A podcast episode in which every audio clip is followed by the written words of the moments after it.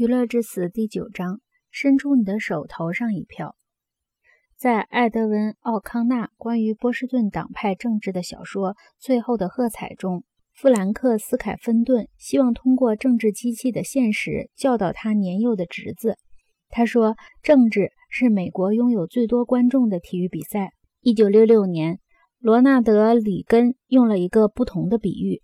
他说：“政治就像娱乐业一样，虽然体育比赛已经成为娱乐业的一个分支，但它内在的一些本质还是让斯凯芬顿对政治的理解比里根的比喻更令人欣慰。不论在哪种体育比赛中，观众和选手对优秀的标准是有共识的。运动员的声誉随着距离这个标准的远近而起伏。运动员优秀与否是无法轻易伪装的。”这意味着戴维·加斯以零点二一八的击球率是很难提升他作为场外手的形象。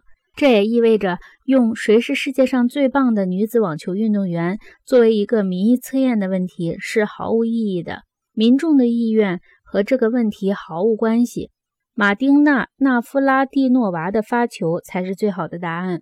我们也许还注意到，比赛现场的观众通常都熟知比赛的规则以及每个动作的意义。在满垒的情况下，三击不中而出局的击球手不可能让观众相信他为他的球队做了一件有用的事。即使像霍华德·科塞尔那样夸夸其谈、滥用词句的人，也不会混淆击球中和不中、得分和失分、发球得分和发球失误之间的区别。如果政治真的像体育比赛，那么它至少有这样几个优点：一目了然、公正诚实、超越平凡。如果罗纳德·里根的比喻是正确的，那么政治又会具备哪些优点呢？娱乐业并不是不想超越平凡，但它的主要目的是取悦观众，它的主要策略是运用技巧。如果政治真的像娱乐业，那么他的目的就不是为了追求一目了然。公正、诚实和超越平凡，而是要做到看上去像这样，这就完全是另外一码事儿了。这另一码事儿可以用一个词来形容：广告。